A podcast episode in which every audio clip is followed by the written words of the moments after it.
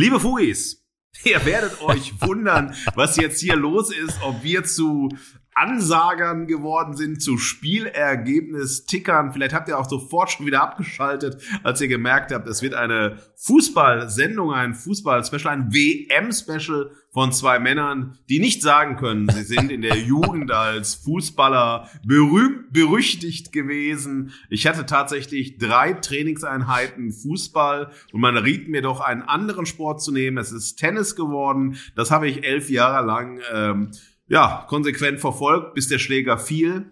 Äh, Marc, äh, ich glaube, Marks Karriere besteht durch Sportfreiheit. Äh, er hat sich eher an Instrumenten ausgetobt. Und ja, ihr lieben Fugis, wir haben uns zur Aufgabe gemacht, eigentlich, äh, und da fängt es schon an, uns heute äh, mit Fugengold, mit der WM zu beschäftigen, die ja seit knapp einer Woche läuft und äh, sehr, sehr kontrovers schon im Vorfeld, aber eigentlich schon seit zwölf Jahren diskutiert wurde, seitdem Katar den Zuschlag erhalten hat.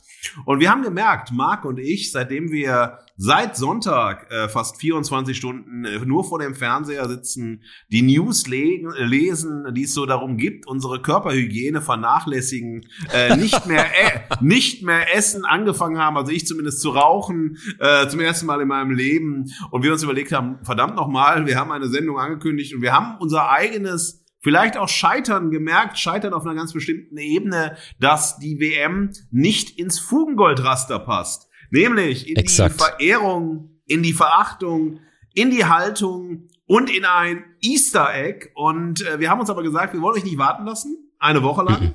sondern Nein.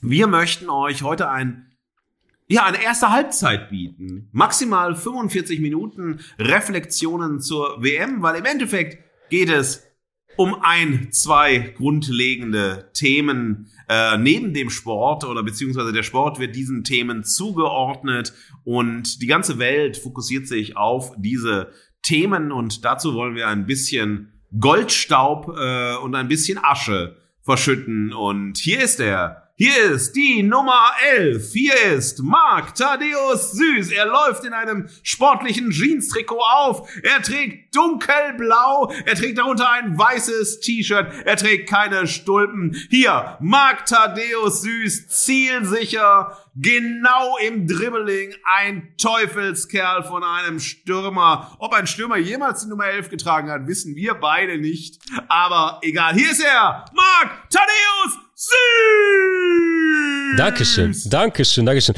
Die einzige Fußballreferenz, die ich äh, zitieren kann, äh, kann ich äh, in Form von einer Zigarettenschachtel in den Socken den guten alten Walter Frosch imitieren. Aber damit hört mein Fußballwissen auch schon auf.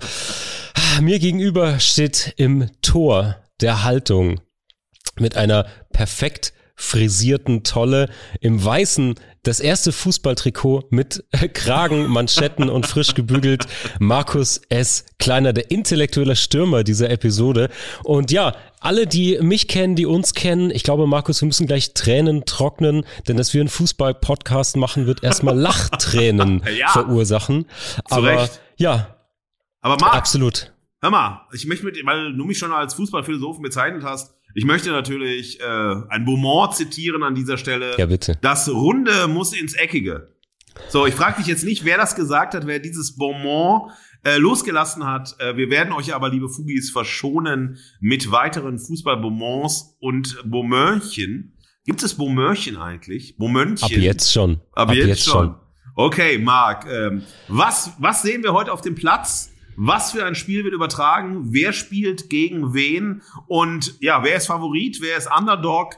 Ähm, wer hat die hochbezahlten, die überbezahlten, die absurd bezahlten Superstars? Ja, und wer ist eine Gurkenmannschaft? Muss aber nicht, wie das ja auch durch die Presse gegangen ist, in die Nackt-Nationalmannschaft aus dem Ruhrgebiet, die es ja auch noch gibt, die ja für was auch immer oder gegen was auch immer spielen, Hauptsache nackt.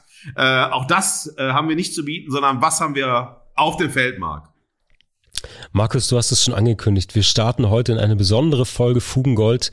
Ähm, es ist nur eine Hälfte des Platzes ähm, bemannt, sozusagen. Die Verehrung ist gähnend leer. Ähm, und auf der Verehrung sind wir mit dafür 22 Personen, glaube ich, aufgestellt, auf der Verachtungsseite. ähm, und ich würde sagen, bevor wir reinstarten, liebe Fugis, heute geht's also um die Fußball-WM in Katar. Ein Zwischenstand ähm, vor dem zweiten deutschen Spiel. Heute ist Freitag, der 25.11. und wir wollen eine Haltung zu dieser viel diskutierten WM entwickeln. Befindlichkeit schlägt Diskurs. Geschmack schlägt Argumente. Die Gegenwart flottiert in Haltungslosigkeit. In den Bruchstellen der Gegenwart stellen wir uns gemeinsam gegen bedingungslose Verehrung und bedeutungslose Verachtung. In ihrem wöchentlichen Podcast Fugengold vergolden Markus S. Kleiner und Mark T. Süß die Bruchstellen der Gegenwart mit Haltung.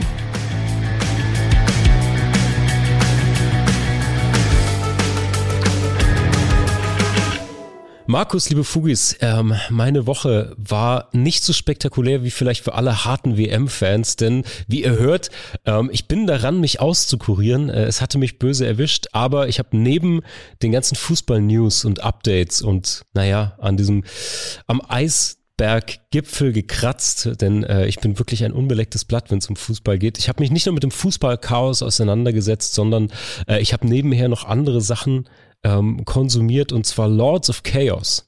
Ein Film, den möchte ich ganz kurz, bevor wir in das Fußballthema einsteigen, empfehlen. Ein Spielfilm vom schwedischen Regisseur Jonas Ackerlund. Ist im Grunde ein True Crime Film.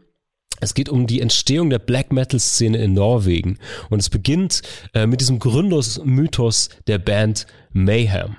Ähm, tolle Besetzung, ähm, Rory Culkin aus dieser genialen Culkin-Schauspielfamilie, auch deutsche Teilnahme sozusagen an diesem Spiel.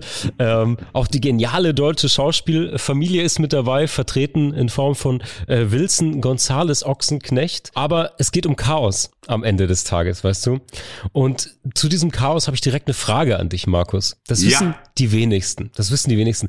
Ich habe ja heimlich auch eine Black Metal Band. Okay. Und ich mache immer in meinem Privatleben so derbe Black Metal Partys und das ist total eigentlich ein Fest, das ist toll, da ist gute Stimmung, viele Leute kommen, die trinken, die haben Spaß, die identifizieren sich und jetzt stehe ich vor einem kleinen Dilemma und du kannst mir vielleicht helfen und zwar, ich bin mit meiner Black Metal Band auf einem Black Metal Festival eingeladen, einem norwegischen Black Metal Festival und das ist ziemlich hardcore. Also da werden, so wie sich das für den Black Metal gehört, da werden irgendwelche Häuser angezündet, wo dann das Festivalgelände gebaut wird. Da wird der Teufel angebetet, es werden Menschenopfer vollzogen. Und jetzt habe ich natürlich die Frage, fahre ich dahin? Also es ist ein gut bezahlter Gig. Ich meine, ich muss ja selber keinen opfern, Markus, aber ich könnte mit meiner Metalband dort auftreten und es wäre natürlich gut bezahlt. Jetzt habe ich so lange auch an meinem Instrument geübt und es wäre ein toller Gig und jetzt frage ich mich nicht nur, ob ich hinfahre, sondern auch, ob du denn kommst und mir zuhören würdest. Ja, ich äh, höre dir natürlich zu und äh, ich äh, habe natürlich auch ein kleines Herz für Black Metal. Aber ich glaube, das ist immer so wie mit dem Vergleichen, ja. Äh, ob man nun unsere äh, Fußball-Weltmeister-Jungs, den Kader der deutschen Nationalmannschaft äh, vergleichen kann mit den äh, Gründen und Abgründen äh, für und des Black Metal, das können wir noch mal im Easter Egg diskutieren. Aber Gut. ich würde es mir auf jeden Fall anschauen, um eine Haltung zu entwickeln, ob ich noch weiter mit dir Fugengold machen kann, ob du zu sehr auf der dunklen Seite bist und das Gold nicht mehr siehst, das Gold in Asche verwandelt hast. Ich würde es mir anschauen, ich würde dir eine Haltung präsentieren, die ehrlich wäre oder die so wäre, wie ich denke, aber ich würde es erstmal nicht abbrechen und sagen, ich reise gar nicht hin, weil, äh, na, weil ich mich dafür interessiere, was du machst und ja, was die Black Metal Szene macht und ob das nicht alles viel mehr so Stereotypen sind, äh, dass jede Black Metal Band mindestens eine Kirche abbrennen muss, ein, äh, ein Mitglied einer Band den anderen ermorden muss äh, und so ja. weiter. Ich glaube, da sind auch viele Stereotype, viele Narrative im Spiel und das würde ich mir anschauen. Fantastisch, danke dir. Wie war denn deine Woche, abgesehen von Fußball?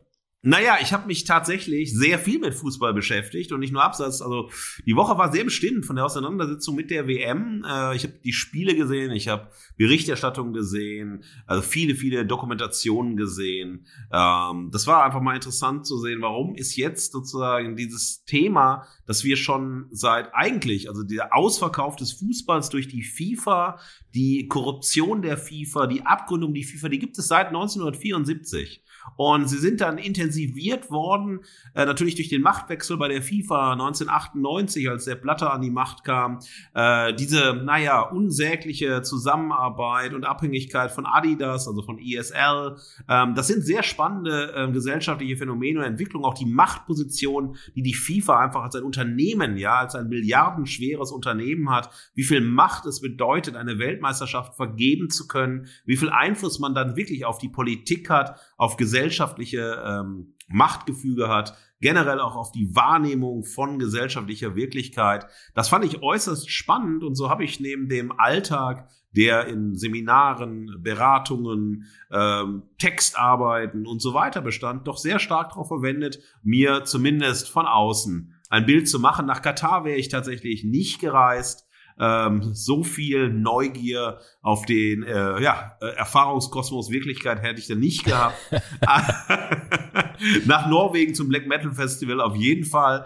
Aber ähm, so war meine Woche bestimmt und ähm, sie hat durchaus auch ein ja, also viele Perspektiven hervorgebracht, die mich jetzt auch nochmal interessieren werden, nach der WM weiter über die Themen, über die, die so stark im Fokus stehen, die in der Kritik stehen und so weiter, auch nachzudenken. Aber äh, liebe Fugis, wir versprechen euch Marc Thaddeus Süß, unser Elver äh, und ich, der Torwart, dass wir nie wieder eine Fußballsendung machen werden, weil wir gesehen haben, dass wir dabei doch so schnell im Abseits stehen und uns immer wieder ins Abseits stellen werden, dass das äh, vielleicht besser für uns ist und für Fugengold, wenn das als Special bestehen bleibt. Absolut. Aber es gibt natürlich immer die Chance, Markus, wenn man von außen mit einem frischen, unverstellten Blick sozusagen eingewechselt wird. Wir sind einmalige Einwechselspieler in das Thema Fußball als Podcast. Und in diesem Sinne, ich habe drei Fragen mitgebracht, über die ich gerne mit dir sprechen würde.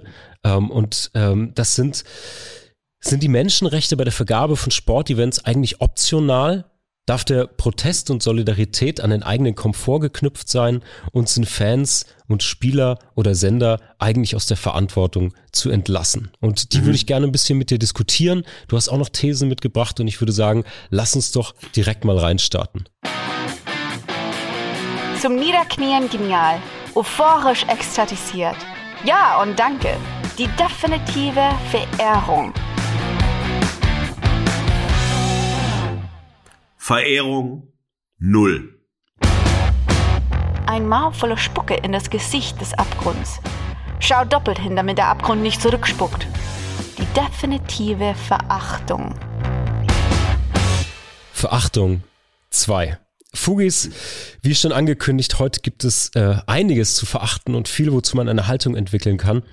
Und ich würde gerne als Gesprächseinstieg mit dir, Markus, Lass uns doch erstmal an diesem, an meiner ersten Frage vielleicht anknüpfen. Sind denn Menschenrechte bei der Vergabe von Sportevents optional? Also sich diesem Thema anzunähern und jetzt auch in dieser Woche mit der Recherche und dem Ganzen, was berichtet wurde, seitdem die WM jetzt losging, ist eine riesige Shitshow. Muss, man kann es nicht anders sagen. Ähm, was du recherchierst, was du liest, über 6.500 Tote, unwürdige Arbeits- und Wohnbedingungen, Menschenrechtsverletzungen, menschenunwürdiger Umgang, ähm, ökologische Katastrophen. Und das, was mich daran am meisten wundert, du hast gerade schon darauf angespielt, es sind aktuell überall Proteste und seit ein paar Wochen. Die Vergabe in Zürich hat 2010 stattgefunden. Und es war verteufelt ruhig seitdem. Vielleicht in Insiderkreisen gab es diese Diskussion, aber in den Mainstream-Medien hat man, zumindest ich, fast nichts davon mitbekommen in den letzten Jahren. Immerhin zwölf Jahre. Und jetzt ist natürlich die Frage, liegt es an der Aufmerksamkeitsökonomie, die eine vorherige und meine Prognose ist auch spätere Auseinandersetzung gar nicht mehr zulässt, weil so viel und zu viel passiert? Oder woran liegt es? Ich will an der Stelle, bevor wir einsteigen, noch eine spannende Medienempfehlung. Ich glaube, davon heute gibt es ein paar andere Quellen, die sich tiefer und auch eingängiger damit beschäftigen, zitieren. Ähm, es gibt auf Arte Info Plus einen tollen Beitrag, den gibt es auch auf YouTube zu finden, der nennt sich Soll die WM in Katar boykottiert werden? Das ist sehr, sehr sehenswert, da wird sehr, sehr viel aufbereitet und unter anderem auch das, worauf du gerade anspieltest, wird dort zitiert dass dieser Skandal überhaupt nicht neu ist. Denn bei der WM 1978 in Argentinien wurden damals schon sozusagen die WM unter blutigen Diktatur abgehalten. Das Stadion stand irgendwie weniger als ein Kilometer von Folterlagern entfernt. Dort wurden politische Gegner misshandelt. Es gab irgendwie Folterkammern von diesem General äh, Videla. Es ist also gar nichts Neues, dass die WM und auch sozusagen die FIFA mit der WM-Vergabe ähm, ja auf sowas nicht achtet oder sich über sowas komplett hinwegsetzt. Wie nimmst du das wahr? Denkst du, es wird diesmal einen größeren Aufschrei geben? Denkst du, es wird sich was verändern? Also erstmal finde ich ähm, ganz wichtigen Punkt, das ist ja die Debatte, die gerade äh, versucht wird, auch um die Armbinden zu spinnen, dass der Sport der Sport ist und die Gesellschaft die Gesellschaft, die Politik die Politik ist. Ähm, Fußball und Gesellschaft sind für mich aufs engste verbunden. Ja, also kann die beiden Ebenen natürlich nicht voneinander trennen. Es gibt keine Sonderwelt des Sportes, die mit der gesellschaftlichen Wirklichkeit nichts zu tun hat, die damit nichts zu tun hat, dass man auch durch den Sport auf die Gesellschaft schaut. Warum war das Thema homosexuelle Fußballspieler so lange äh, ein ganz verpöntes, ein ganz gefährliches Thema, wo man also wirklich ähm, gegen jede Form der Menschenrechte, der Gleichstellung, der Gleichberechtigung ja. und so weiter gearbeitet hat, wo es äh, Profispieler mit äh, gekauften Spielerfrauen gab, die äh, und immer noch gibt, die ein Honorar im Monat dafür bekommen, dass sie die Spielerfrau spielen, ja im wahrsten Sinne des Wortes. Und äh, man sieht sehr deutlich, weil Fußball und Gesellschaft so eng verbunden sind, weil Fußball eben so ein Massenphänomen ist und wirklich gesellschaftliche Massen generationsübergreifend immer wieder von Neuen erreicht, ja, ähm, dass wir den Fußball sehr ernst nehmen müssen, den Fußball eben nicht nur als ein Spiel wahrnehmen, sondern als ein Ausdruck von gesellschaftlichen Machtverhältnissen. Und diese gesellschaftlichen Machtverhältnisse bestätigen auf einerseits einen sehr dunklen Blick auf äh, die Welt, dass sozusagen die, die die Macht haben, äh, scheinen sehr oft, also in dem Kontext narrenfrei zu sein oder sozusagen die Welt einfach sehr, sehr eng zu machen, um eigene Machtinteressen herum. Und dann sind so Fragen wie Menschenrechte oder, naja, einfach Fragen der ähm, Fairness, der Korruption, der gesellschaftlichen Verantwortung und so weiter. Das sind dann so periphere Fragen, so, ja. Das gehört dann zum Geschäft, ja. Klappern gehört zum Handwerk und so weiter. Also all diese Phrasen, äh, spiegeln sich da immer wieder in so einer Form der Selbstverteidigung, äh, ja, und äh, dann so einer notwendigen Defense, obwohl man eigentlich immer im Angriff ist. Und das finde ich ähm, sehr, sehr bedenklich. Und insofern darf bei der Vergabe einer Fußball-Weltmeisterschaft ein Thema der Menschenrechte niemals außerhalb der Frage stehen. Und man braucht aber auch keine Feigenblätter, dass man dann sagt, na ja, indem wir etwas vergeben, dadurch wird es besser. Dadurch wird sozusagen eine Gesellschaft revolutioniert. Da überhöht man natürlich die Bedeutung des Fußballs, weil Fußball äh, neben dem Sport vor allem ein unfassbar gigantomanisches Geschäft ist, ja, das äh, absolut raubtierkapitalistisch funktioniert und nicht anders und nicht im Sinne von Gutes tun oder äh, karikativ unterwegs ist und so. Das knallhartes Business um Milliarden äh, von Euros, von Dollar und so weiter. Und insofern ist diese diese Frage ähm, naja, warum, äh, warum haben wir so viele Negativfälle, wenn wir gerade in den äh, internationalen Fußball schauen, wenn wir zum Beispiel, wenn wir den Landesfußball uns anschauen, wenn wir den internationalen Fußball anschauen, wenn wir die FIFA uns vor allem die FIFA ansehen. Bei Netflix gibt es eine sehr aktuelle, sehr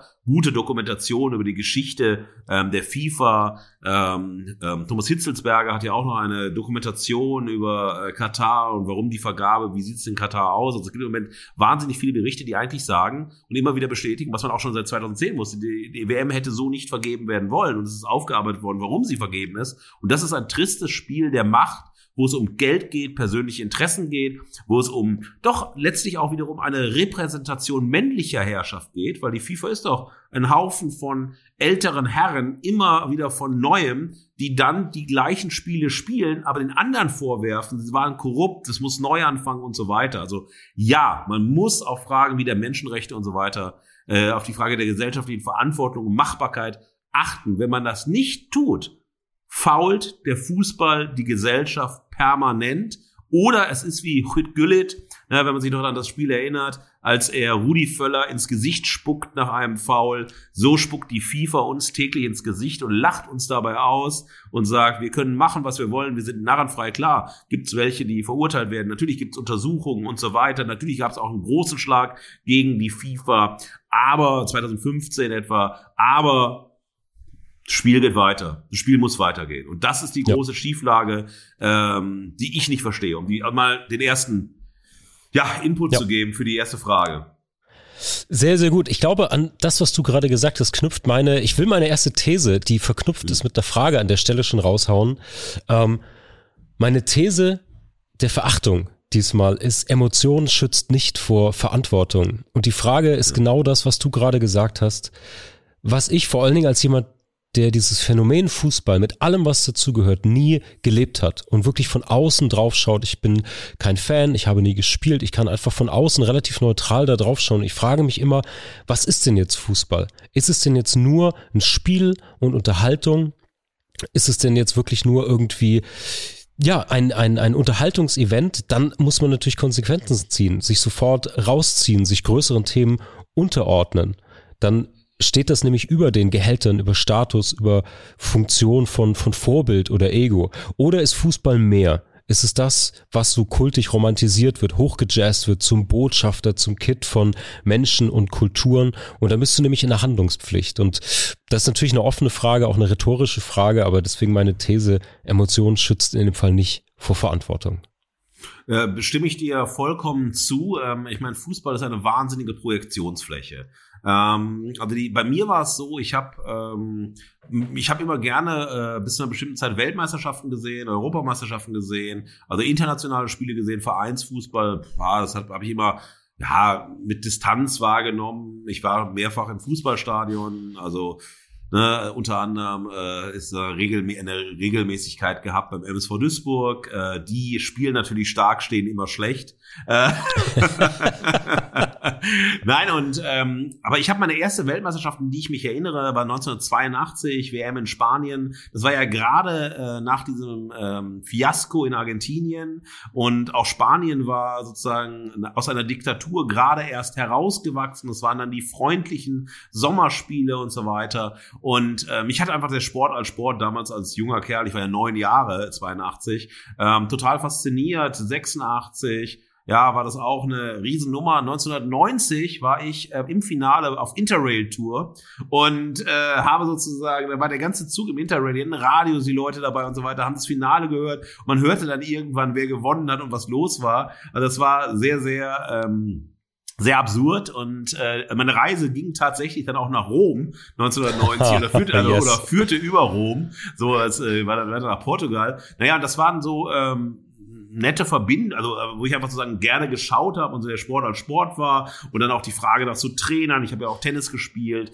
und andere Sportarten gemacht, auch vor allem Tennis und so Trainer, ähm, ja, Wettkampf und so solche Sachen. Das fand ich immer ganz, äh, ganz spannend, ganz ja, bis zu einer bestimmten Zeit halt herausfordernd. Und da war Sport für mich auch emotional belegt. Also es hat mich so, also ich war, war ehrgeizig, ich hatte eine Leidenschaft gehabt. Also bei mir ist beim Tennisspielen und so weiter. Und natürlich war ich auch, wenn ich Fußball geguckt habe, war ich für oder gegen jemanden. So ja, da war ich emotional dabei. Ja. Da bin ich nicht so, als ob mir jemand irgendwie ja mich selber angreift oder also mit mir was macht und so. Und das kann ich verstehen, dass Fußball ähm, emotional belegt ist, dass man Fußball mit der eigenen Identität, mit der Persönlichkeit in Verbindung bringt und dann auch natürlich eine Mannschaft ein Verein als eine Identifikationsprojektion äh, wahrnimmt. Also das ist sozusagen der Spiegel von mir. Das hat was mit meinen Werten, mit meiner Haltung zu tun. Das hat was mit vielleicht auch so einem Heimatgefühl zu tun. Ich komme daher, ich komme jetzt aus Bochum, ich komme aus äh, Dortmund, ich komme aus München, also, ne, also ich, ich komme aus ne, Berlin und so. Und dann wurde aber immer sehr schnell auch so dieses ähm, das Richtige, also was ist denn der richtige Fußball? Was ist der falsche Fußball? Hat die, hat der Kommerz den Fußball kaputt gemacht und so weiter. Es wurden immer sehr viele Debatten geführt, die für mich Stellvertreter-Debatten waren, für die Art und Weise, wie diejenigen, die sich als Fußballfans verstanden haben, sozusagen mit der Gesellschaft auseinandergesetzt haben. Also, dass sie auch Werte der Gesellschaft sozusagen im Fußball wiedergefunden haben, in bestimmten Vereinen wiedergefunden haben, in der Haltung von Spielern wiedergefunden haben und so weiter. Und immer sozusagen in der Zeit auch, ähm, die noch sehr, also also ich rede jetzt nur über, über die Zeit, in der ich Fußball aktiv und bewusst wahrgenommen habe, war dann sozusagen ein großes Blaming immer bis zu einer bestimmten Zeit zum Frauenfußball. Das war dann so eine klassisch patriarchale Gesellschaft, Machismo pur. Fußball ist natürlich Testosteron pur, das ist nur Machismo pur und Frauen können nicht Fußball spielen. Was fällt denn da ein? Das war schon damals in sehr jungen Jahren von mir, dass es eine Moderatorin im ähm, Sportstudio gab Eine einzige. Und das war, der Rest war Männerdomäne und so weiter. Und allein dieser Aspekt, dass du sehr deutlich gesehen hast, wer darf was in der Gesellschaft machen und wie ist das gendermäßig zugeordnet, also welche Willkürlichkeit das hatte, ja, und welche sozusagen auch re äh, repressives System das mit sich hatte. Und dann immer sozusagen Bericht über Spieler und dann wurde so ein bisschen so diskutiert um die Spielerfrauen. Also diese Anhängsel an und so weiter. Und das war, fand ich schon sehr, ähm, das ist mit dem Fußball immer verbunden gewesen, solange ich ihn wahrgenommen habe, ja. Und ich bin kein Fußballhistoriker, der jetzt wirklich da zurückgeht, 1930, erste WM und so weiter. Aber das hat mich dann immer stark irritiert und dann auch dieses, diese, diese unfassbaren Summen. Also diese Summen, die Spieler wert ja. sind, also der Wert einer Person, der Wert eines Spielers, diese unfassbaren Gelder, Ablösesummen und so weiter, die fast schon zynisch, oder nicht die fast schon, die zynisch sind, wenn man sieht sozusagen, was das bedeutet ja. auch für, naja, für einen Großteil der Fans und so weiter, die vielleicht, äh, ne, ähm, einfach andere in anderen Kontexten stehen und äh, wie man dann Leistung bemisst und genau. wie man auch Einzigartigkeit, wie man Star-Sein bemisst und so weiter. Und insofern ähm, ist diese Emotion, dieser emotionale Zugang nachvollziehbar, aber er braucht eine Haltung, er braucht eine reflexive Grundlage, weil auch das eigene Fan-Sein, die eigene Emotion als Emotion, die ist gut und wichtig, solange sie aber nicht mit Reflexion, also mit einer Einordnung, auch mal mit zu sagen, ey, wow, das überschreitet gerade Grenzen, verbunden wird, dann wird Emotion ganz schnell zu einer Ideologie. Und von der Ideologie sollten wir uns alle hüten, weil eine Ideologie immer sozusagen ein Zwangssystem äh, mit sich bringt, das äh, Menschen unterdrückt oder das äh, bestimmte Lebensformen unterdrückt und andere hypostasiert. Und da muss man sofort Nein, Stopp, Aussagen. Und das ist mir ganz wichtig ja. bei dem Thema. Hundertprozentig. Ich würde gerne mit dir noch kurz über die Empörungskultur und damit diese zweite Frage sprechen. Darf der Protest und Solidarität an den eigenen Komfort geknüpft sein? Ich habe ja auch zwei Medienempfehlungen. Einmal die aktuelle Folge Feel the News, der wöchentliche News-Podcast vom Ehepaar Jule und Sascha Lobo, hat sich diese Woche diesem, diesem Thema gewidmet. Die haben das sehr breit diskutiert, ähm, haben über die WM, über die Verantwortung, über diese Empörungskultur auch gesprochen, über diese zum Beispiel Wechsel der Profilbilder, um Online-Solidarität zu zeigen. Das war eine sehr, sehr gute ähm, Beispieldiskussion, fand ich. Und ähm, wir sind ja in dieser seltsamen Situation, dass die WM jetzt läuft, zumindest in meiner Bubble keiner sie angeblich schaut, trotzdem alle darüber reden, alle Medien ähm, trotzdem darüber berichten. Auch ganz spannend die Rolle der öffentlich-rechtlichen finde ich an der Stelle, die wahnsinnig viel Berichterstattung, ähm, Reportagen zur Aufklärung der Verhältnissen äh, zu den Menschenrechtsverletzungen machen und ja trotz all dieser Recherche und all diesen Reportagen trotzdem die Spiele ausstrahlen. Das ist auch eine spannende neue Situation, finde ich, wo ein Kanal, ein Sender sozusagen in meiner Wahrnehmung auch eine eigenwillige Stellung einnimmt, indem er sagt, ja, ja, ich berichte zwar, was dort passiert, aber trotzdem haben wir den Vertrag und er ist bezahlt und ist ja für die Quote gut. Wir strahlen die Spiele trotzdem aus. Also das ist für mich eine spannende Diskussion an der Stelle und ähm, eine zweite Medienempfehlung an der Stelle also sozusagen ein Bekannter des Hauses Fugengold, Mickey Beisenherz, äh, ist auf Instagram spazieren gegangen und hat eine Medaille erwartet fürs, äh, fürs Nichtschauen. Das hast du auch gesehen, hast du mir geschickt, können wir gleich drüber sprechen. Und ich habe das, du hast mir das geschickt oder mich drauf angesprochen und da war ich kurz stutzig, weil ich weiß, wie sehr er in der Fußballwelt drin ist.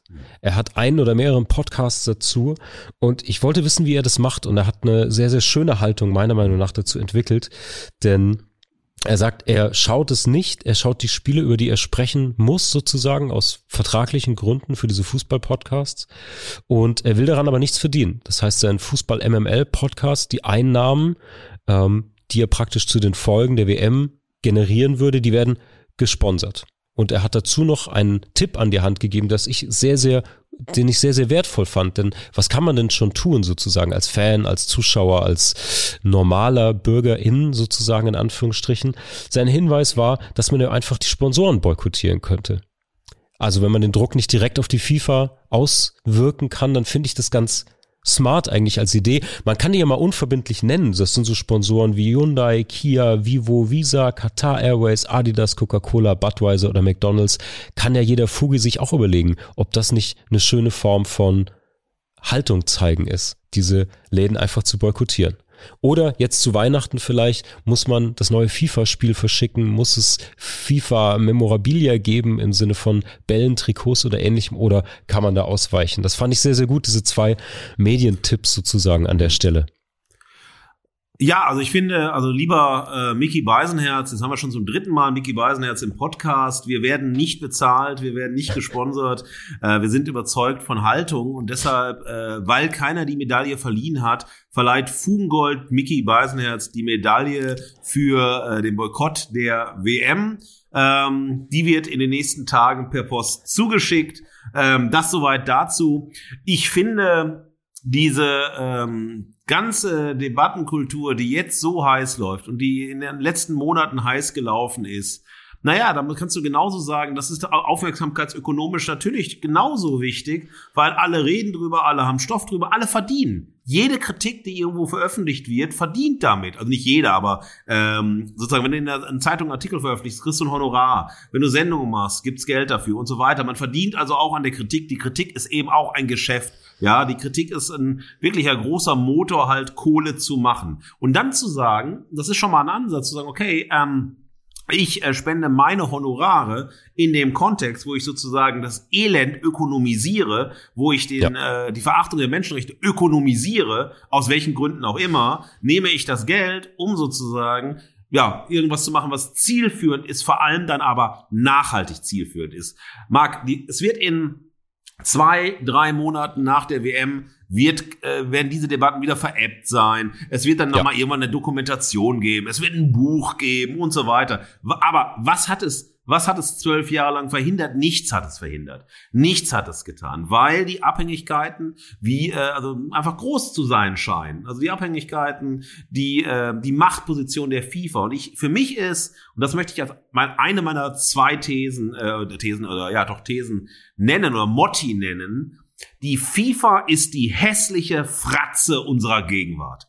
Und die FIFA ist wirklich insofern die hässliche Fratze unserer Gegenwart, weil sie sehr deutlich zeigt, in der Makro- und Mikroperspektive, was in unserer Gesellschaft in der Schieflage ist, was auch international in der Schieflage ist und wie sozusagen eben wiederum ein Bild männlicher Herrschaft die Welt an über die Grenze des Erträglichen, des Verantwortbaren und so weiter hinaus treibt. Solange das System FIFA nicht geändert wird, solange die FIFA selbst nicht. Ich meine, ich glaube nicht mehr daran, dass die FIFA nochmal reformiert werden kann. Die FIFA ist ein in sich geschlossener Kosmos, der immer wieder reproduziert wird, von jedem neuen Präsidenten zu dem weiteren ja. Präsidenten.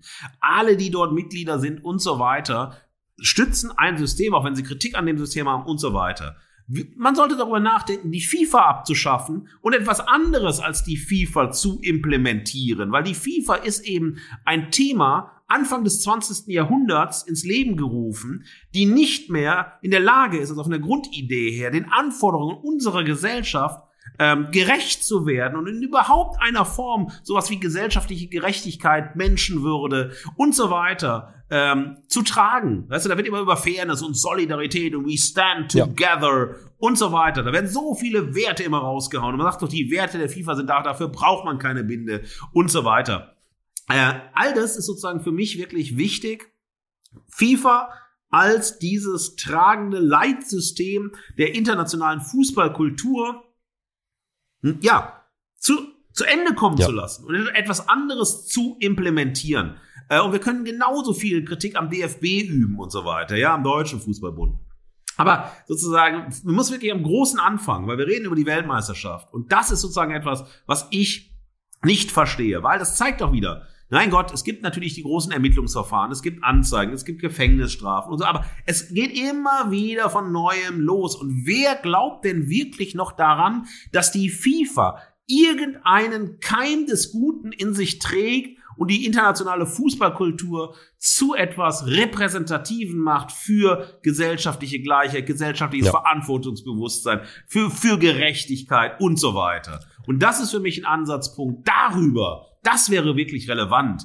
immer wieder das Gleiche zu erzählen, warum es schlecht ist, ist natürlich gut auf der Ebene von Bewusstseinsschaffung, Auseinandersetzung, Diskurskultur. Das ist total wertvoll, das ist total wichtig. Aber es ändert ja. letztlich nichts äh, an den Grundverhältnissen. Und dann ist man sozusagen mit, je also jeder, der im Kritikgame drin ist, ist sozusagen im Endeffekt, naja, verstärkt er trotzdem die Macht mhm. der FIFA letztendlich auch in der Kritik, weil er sie sozusagen in der Machtposition affirmiert und sie als unwegdenkbar hinstellt. Und das ist ein Riesenproblem. Ja.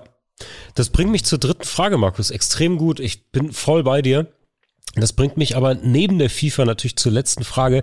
Sind denn Fans oder Sender oder Spieler aus der Verantwortung zu entlassen? Kann man sich darauf berufen, dass es denn der große Kosmos der FIFA ist? Und äh, ich will Nein. Äh, natürlich nicht, natürlich nicht. Aber ich, ich will das, ich will das an einem Beispiel und auch an einem, an persönlichen Beispielen gerne aufziehen, weil es ist immer leicht, über die Verantwortung der anderen zu sprechen. Und ähm, ein vielleicht anschlussfähiges Beispiel, hoffe ich doch zumindest. Ich will noch einmal über diese leidigen, lästigen, scheußlichen Armbinden sprechen. Nicht direkt abschalten, es ist was anderes als sonst. Ich empfinde diese Armbinden von Anfang an als totale Nullnummer. Lass mich erklären, warum. Es ist natürlich als Designer, nicht nur aus Designperspektive grottenschlecht gewählt. Ähm, und kein gutes, keine gute Gestaltung, sondern auch die Aussage von so einer von so einer Binde, die man trägt. Jedes Logo, jedes Icon, das du hast, muss ja eine Symbolkraft haben. Es ist ja in dem Fall mehr als ein Zeichen. One Love, ein Herz und so weiter. Ähm, umgefärbte Flaggen, die dann sozusagen in einen anderen Bedeutungskosmos gehen. Es soll ja ein Stellvertreter für was sein, was es aber gar nicht mehr repräsentiert. Also das ist ziemlich One-on-One ähm. Grundlage, dass das eben nicht funktioniert. Du kannst nicht neue Symbole schaffen, die alte Bedeutungen behalten oder die irgendwie transformieren, zumindest nicht über Nacht und zumindest nicht mit diesem Entwurf. Ähm, den besten Post als letzte Empfehlung dazu war von The Female Company auf Instagram. Die hatten ein ganz tolles Foto von einer Damenbinde mit dem One Love Logo drauf, mit dem Text Lieber DFB, hier kommt eure Ersatzbinde. Das fand ich sehr, sehr schön. und ähm, naja, es gibt jetzt heute früh kam gerade die Spiegelmeldung, dass offenbar Katar ab Freitag dann doch Regenbogenfarben im WM-Stadium äh, erlaubt. Mal gucken, ob es wirklich dazu kommt. Das ist zumindest heute früh noch die Pressemeldung gewesen. Aber ich will auf mein Beispiel, mein äh, natürlich satirisches Beispiel mit der Metalband vom Anfang zu sprechen kommen. Ähm, das war natürlich insofern nicht ernst gemeint, dass es dieses Festival und meine Band nicht gibt, aber die Frage wäre sehr ähnlich. Ähm, und natürlich sind für mich alle, die in irgendeiner Form an dieser WM beteiligt sind, mit in der Verantwortung. Ähm, bei den Spielern, ich verstehe die Diskussion ehrlicherweise nicht, weil ich nicht drin bin, nicht Teil dieses Fan-Kultes bin, von diesem Star-Kult. Ähm, ja, die haben drauf trainiert und es gibt nur alle vier Jahre die WM. Und aus Karriereperspektive ist es natürlich Mist, aber damit sind sie überhaupt nicht alleine. Ähm, ich habe früher in Agenturen gearbeitet. Da kommst du Anfragen von politischen Parteien, für die du werben kannst oder eben nicht. Da bekommst du Anfragen, ob du Kampagnen für die Bundeswehr oder für andere machst. Ein sehr guter Freund von mir arbeitet Unternehmensberatung. Die hatten eine Anfrage, berätst du Heckler und Koch? Natürlich bist du nicht an der Produktion dann beteiligt oder am Verkauf, aber du mhm. trägst ja trotzdem zu dem Erfolg von diesen Unternehmungen bei. Und deswegen glaube ich, es ist überhaupt weder abstrakt noch von einem anderen Planeten, sondern diese Fragen werden auch ganz normalen Leuten in ihrem Berufsalltag gestellt, wo Haltung gefordert ist, wo ja Integrität gefordert ist. Und da steht oft viel, viel mehr dahinter. Wenn du dich als Unternehmensberater so einem Job verweigerst, geht entweder deine Firma hops, jemand anderes übernimmst, du wirst schlimmstenfalls gefeuert. Und da bist du nicht einer von elf Top-Athleten, die eigentlich alles erreicht haben, schon im WM-Kader sind, schon Millionäre sind und dann eben leider diese WM nicht spielen könnten, falls sie da konsequent Haltung zeigen, sondern da geht es um viel, viel mehr. Deswegen gilt für mich diese Erklärung oder Ausrede von, ja, das sind aber Athleten und das ist eine einmalige Chance in ihrer Karriere überhaupt gar nicht, denn allen Menschen ist diese ähm, können mit sowas konfrontiert werden und dafür musst du kein privilegierter Top-Athlet sein.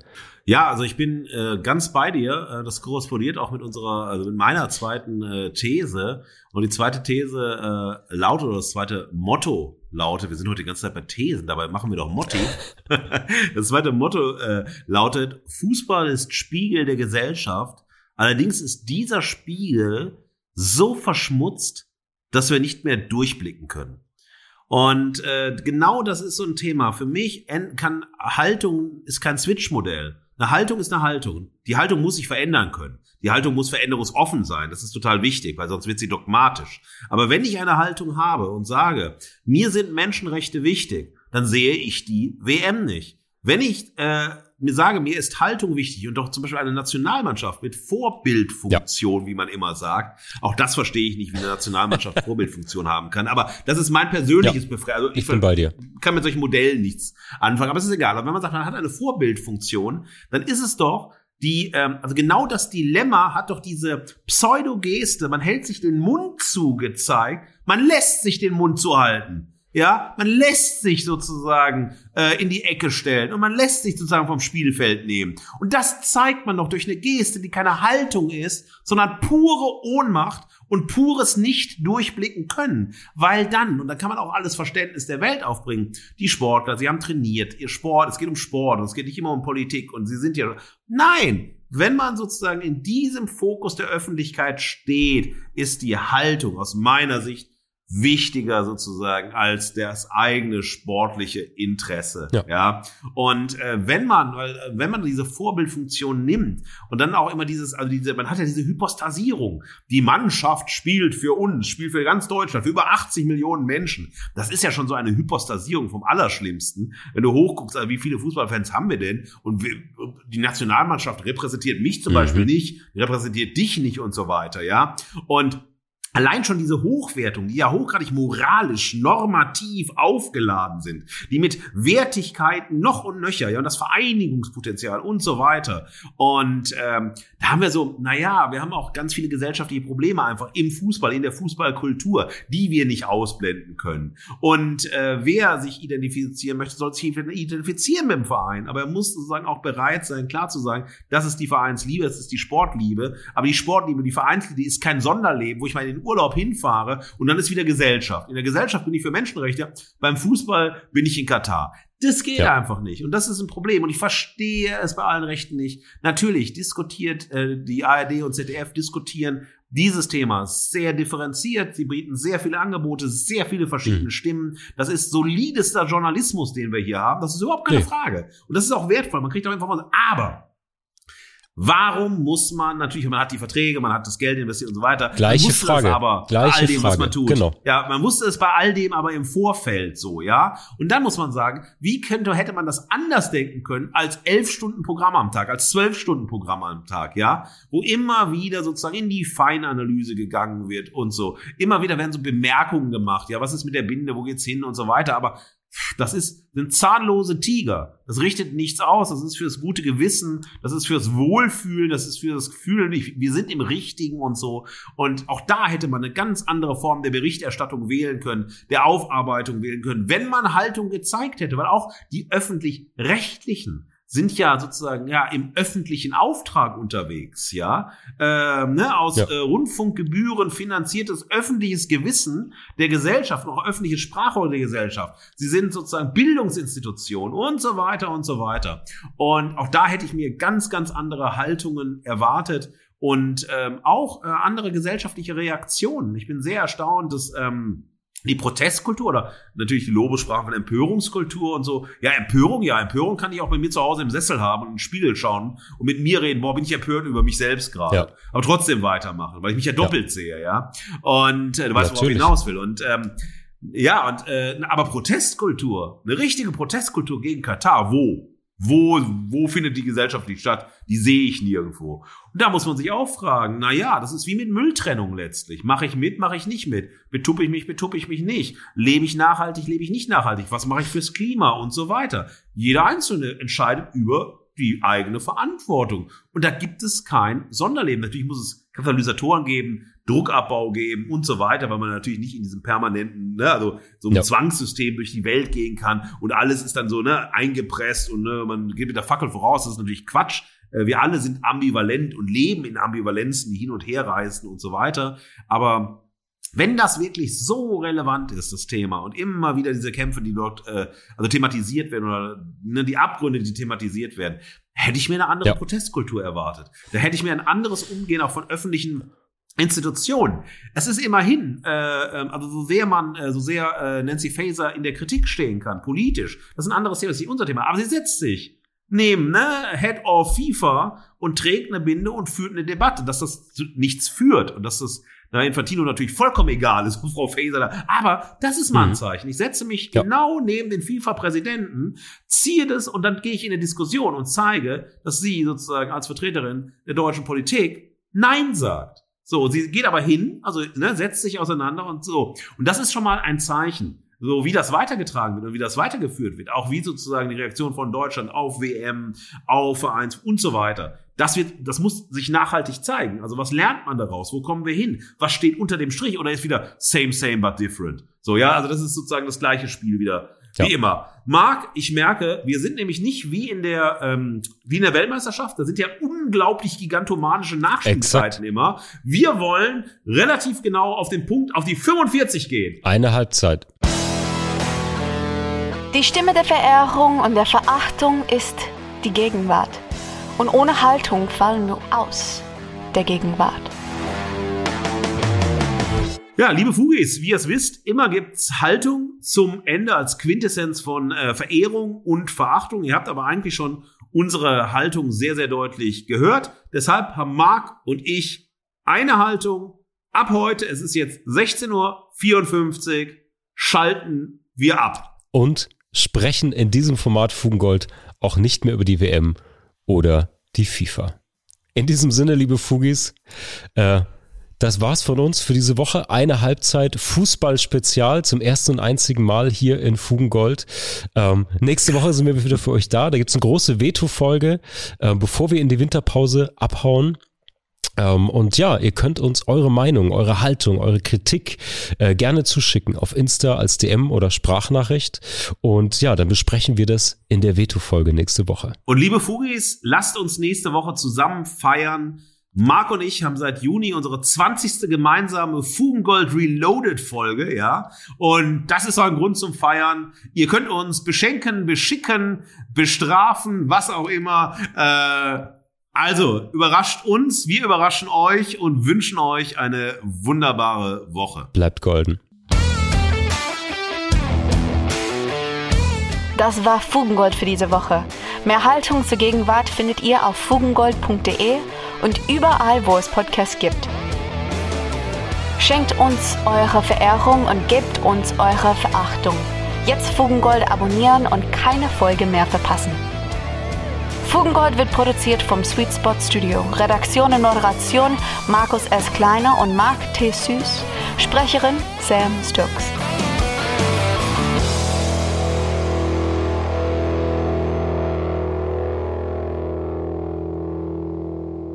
Fugis, heute gehen wir nicht in die Verlängerung.